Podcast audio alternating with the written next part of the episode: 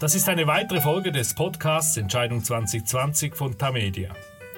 In Amerika läuft derzeit die große Trump-Show. Nach dem Parteitag der Demokraten und der offiziellen Kür von Joe Biden zum Kandidaten sind nun die Republikaner an der Reihe. Republikaner? Heute hat die 1854 gegründete Partei nicht mehr viel gemeinsam mit ihrer traditionsreichen und auch erfolgreichen Vergangenheit.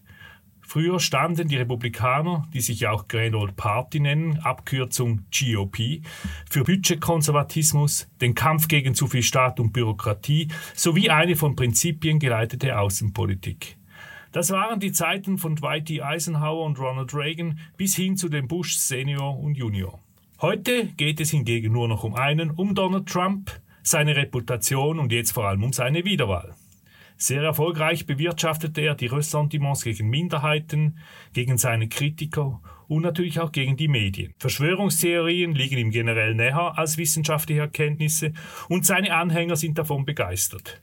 Nicht nur sie, auch die republikanische Parteielite klatscht und reiht sich hinter Trump ein. Denn sonst riskiert sie, von ihren politischen Ämtern weggefegt zu werden. Kurz, heute ist die Republikanische Partei die Trump-Partei. Ist das die Basis für seine Wiederwahl? Falls nicht, was passiert mit der Republikanischen Partei im Falle einer Abwahl von Donald Trump? Und würde er eine Niederlage überhaupt akzeptieren? Darüber unterhalte ich mich mit Martin Kilian, unserem langjährigen Korrespondenten in den USA. Er ist in Charlottesville im amerikanischen Bundesstaat Virginia. Ich bin Christoph Münger und leite das Ressort International der Tamedia Redaktion in Zürich. Guten Tag, Martin. Guten Tag, Christoph. Verfolgst du den Parteitag der Republikaner am Fernsehen? Ja, das tue ich. Ich wäre zwar lieber auf einem richtigen Parteitag, aber den gibt's eben nicht, deshalb verfolge ich den Parteitag der Republikaner am Fernseher. Kollege Cassidy sagte letzte Woche im Podcast, äh, dass er Pyjama und Krawatte trage. Was trägst du?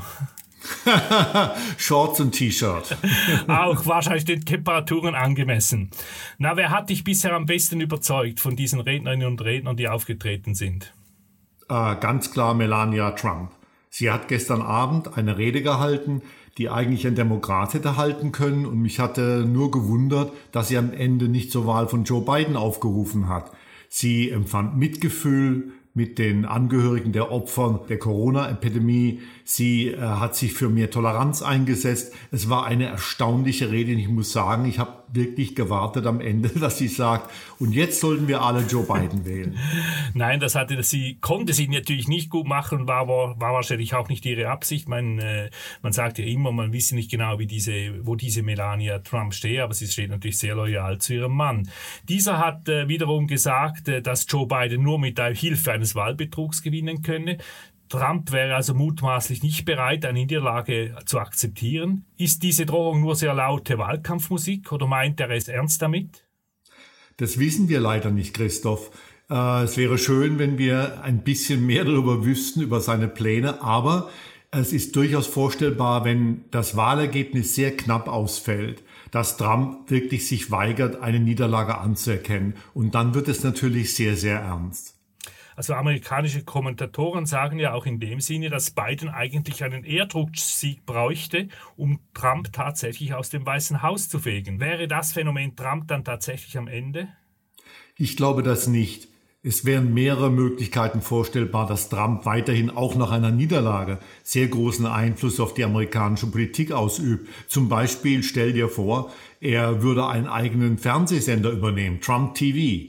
Ja. 24-7. Das, das wäre zum Beispiel eine Möglichkeit. Das fehlt uns natürlich gerade noch. Äh, vor allem aber, er könnte auch in vier Jahren nochmals antreten, wenn er verloren hat. Das ist richtig. Er hätte von der Verfassung her das Recht, nochmal anzutreten. Aber auf der anderen Seite wäre er dann 78. Äh, naja, Joe Biden ist auch fast 78. Gut vorstellbar wäre es, dass er nochmal antritt in vier Jahren. Ich kann mir das beim besten Willen nicht mehr vorstellen. Trump siegt oder siegt nicht und damit ist die Geschichte, was die Präsidentschaft angeht, zu Ende diesen November. Bisher schürten die Republikaner auf ihrem Parteitag vor allem die Angst. Angst vor einem Chaos, vor Unruhen und gar vom Kommunismus. Verfängt diese Panikmache bei den amerikanischen Wählerinnen und Wählern? Ja, sicherlich bei Trumps Basis, aber ich habe tatsächlich Zweifel, ob das bisher gesagt auf dem Parteitag wirklich Wähler in der Mitte anspricht, Wähler, die parteilos sind und äh, vielleicht auch moderate Republikaner. Was diese ganze Strategie des Parteitags ganz klar zeigt, ist, dass Trump es vor allen Dingen darauf anlegt, seine eigene Basis zu mobilisieren und zu motivieren. Das heißt, die Wahl wird in einem ganz großen Ausmaß davon abhängen, wie hoch die Wahlbeteiligung sein wird. Normalerweise gibt es ja auch ein Parteiprogramm auf so einem Parteitag und diesmal ist davon keine Rede. Ist das riskant? Ja, eigentlich schon. Ich meine, man hat tatsächlich äh, auf die Abfassung eines Parteiprogramms verzichtet, also erstmals in der neueren Geschichte der Republikanischen Partei. Man hat das Parteitagsprogramm von 2016 nochmal aufgelegt. Natürlich ist es riskant, weil tatsächlich nun das einzige Programm dieser Partei Donald Trump ist. Sieben Trumps halten Reden an dieser Convention, inklusive dem Präsidenten. Die Republikanische Partei ist eigentlich zu einem Familienunternehmen geworden. Auch das ist ein Markenzeichen eines Personenkults um diesen Donald Trump. Gab es das schon einmal in ähnlicher Form in den USA? Nein, das hat es noch nie gegeben. Wir hatten die Kennedys, da haben natürlich auch Verwandte auf Parteitagen geredet, aber nicht in so einer geballten Form. Es ist richtig, auch das ist Anzeichen von einem Personenkult um Trump. Das einzig wirklich Gute an dieser Aufführung war, dass sein Sohn Donald Trump eine dermaßen schlechte Rede gehalten hat, dass äh, das ganze Gerede, wonach er 2024 antreten könnte, mittlerweile erstorben ist. Ich finde es extrem erstaunlich, dass diese ganzen Familienmitglieder auftreten. Wir hatten so etwas noch nie. Aber verfängt es bei den Wählern? Das glaube ich nicht. Ich kann mir nicht vorstellen, um es nochmal zu wiederholen, man muss ja in die Mitte rein anwerben. Man will ja parteilose Wähler zu seiner Sache bekehren. Ich kann mir nicht vorstellen vom bisherigen Verlauf des Parteitags, dass dies gelungen ist. Aber vielleicht braucht Trump diese Wähler gar nicht. Vielleicht wird es tatsächlich, wie ich schon sagte, eine Wahl, bei der es nur darum geht, die eigene Basis an die Wahlurnen zu bringen. Es gibt nun auch einige Schwarze und Latinos, die da auftreten an diesem Parteitag, aber die Republikaner sind weiterhin eine überwiegend weiße Partei, äh, wie auch seine Basis äh, das zeigt. Können die Republikaner den demografischen Wandel in den USA einfach so ignorieren? Eigentlich nicht. Aber es gibt eben einige Schwachstellen in der amerikanischen Verfassung. Es ist tatsächlich so, dass die Landbevölkerung und die Bevölkerung kleiner Städte überrepräsentiert ist. Und dann hat man noch das Problem von Bundesstaaten, die ungleichmäßig gewichtet sind im Senat. Stell dir vor, Wyoming mit seinen 350.000 Einwohnern hat ebenso zwei Senatoren in Washington wie Kalifornien mit seinen 40 Millionen. Das sind alles Dinge, die diesen demografischen Wandel bisher nicht wirklich umgesetzt haben in der Politik. Aber man kann nicht ignorieren, dass mittlerweile eine Mehrheit der Amerikaner unter 15 nicht weiß ist. Wer das auf Dauer ignoriert, wird politischen Schiffbruch erleiden. Aber vor vier Jahren hat, hat er mit diesen, ich sag mal, weißen Strategie trotzdem den Sieg eingefahren und der demografische Wandel spielte keine große Rolle. Das ist richtig, aber der Sieg wurde ja auch deshalb eingefahren, weil Afroamerikaner und auch junge Amerikaner, darunter auch viele Amerikaner hispanischer Herkunft, nicht zum Wählen gegangen sind. Hillary Clinton hätte diese Wahl nicht verloren, wenn die Wahlbeteiligung von Minderheiten 2016 so hoch gewesen wäre wie 2012. Aber sie hat keine große Begeisterung entfachen können bei Minderheiten und deswegen ist die Wahl verloren gegangen. Und man darf nicht vergessen, dass in den entscheidenden Bundesstaaten Trump mit Vorsprüngen von 10, von 70.000 Stimmen gewonnen hat. 10.000 Stimmen, 70.000 Stimmen, das kann sich natürlich sehr schnell ändern. Aber es stimmt, die Wahl 2016 wurde verloren, weil Minderheiten nicht in genügender Zahl an die Wahlurnen gegangen sind. Werden nun diesmal diese Minderheiten mitmachen? Das wissen wir nicht. Ich meine, es ist natürlich wahrscheinlich so, dass die Nominierung von Kamala Harris zur demokratischen Vizepräsidentschaftskandidatin Minderheiten anspornt, zur Wahl zu gehen und dass eben auch die letzten vier Jahre unter Donald Trump diese Minderheiten anspornen. Aber man kann es von einem demokratischen Blickwinkel aus nur hoffen, dass die Wahlbeteiligung von Schwarzen und von Latinos höher ausfällt diesmal als 2016 und man muss natürlich auch darauf hoffen, dass es keine Versuche der Republikaner gibt, die Wahlbeteiligung von Minderheiten zu dämpfen durch Tricks und durch schmutzige äh, Vorgehensweisen. Ja, das ist ja die große Sorge der Demokraten. Sie haben auch schon hunderte von Anwälten deshalb, glaube ich, aufgeboten. Was ist nun der größte Unterschied äh, des Republikanischen Parteitags zum Demokratischen Parteitag vor einer Woche?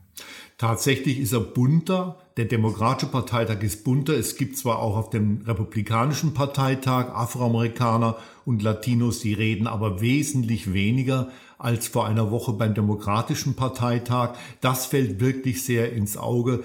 Äh, auch mehr Frauen. In der Demokratischen Partei gibt es wesentlich mehr Frauen in Mandaten, Frauen, die wirklich Macht haben. Man denke nur an die Sprecherin Nancy Pelosi, die immerhin also die höchste Repräsentantin des Kongresses ist.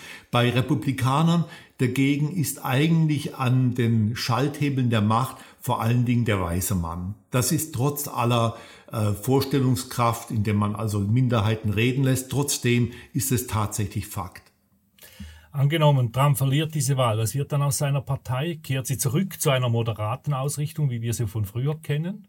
Ich kann mir das nicht vorstellen. Ich glaube einfach, dass Donald Trump dieser Partei, dieser republikanischen Partei derart seinen Stempel aufgedrückt hat, dass eine Rückkehr zu dem, was sie vor 2016 war, nicht mehr möglich ist. Und wenn man sich anschaut, wer sich nun in Position bringt für die Zeit nach Trump, das sind keine Politiker vom Schlager eines George W. Bush oder George Herbert Walker Bush, das sind Populisten, darunter Leute wie der Missouri-Senator Josh Hawley, das sind Leute wie Ted Cruz. Die Rückkehr zum Status quo vorher wird es nicht mehr geben. Was wird mit der Partei, wenn Trump sogar gewinnt? Dann wird sie noch mehr eine Trump-Partei werden. Dann wird sie tatsächlich in eine Richtung reinmarschieren, die für die amerikanische Demokratie meiner Ansicht nach extrem gefährlich werden wird. Wenn wir ein bisschen vorausschauen und natürlich spekulieren mit Blick auf 2024, wer wäre wohl der Kronprinz oder die Kronprinzessin, wenn Trump nochmals gewinnt? Da haben sich jetzt schon in den ersten beiden Abenden des Parteitags einige in Stellung gebracht. Also Außenminister Mike Pompeo wird sicherlich antreten 2024. Ich bin überzeugt davon. Auf der anderen Seite wird man natürlich auch immer noch gucken, was Trumps Sohn Donald Jr. machen wird, ob er antritt und Drittens, äh, die äh, ehemalige UN-Botschafterin Nikki Haley, die ja auch am ersten Abend des Republikanischen Parteitags gesprochen hat, ihr wird eigentlich fast schon eine Favoritenrolle für die Nominierung 2024 eingeräumt. Sie hat sich sehr klug in Stellung gebracht.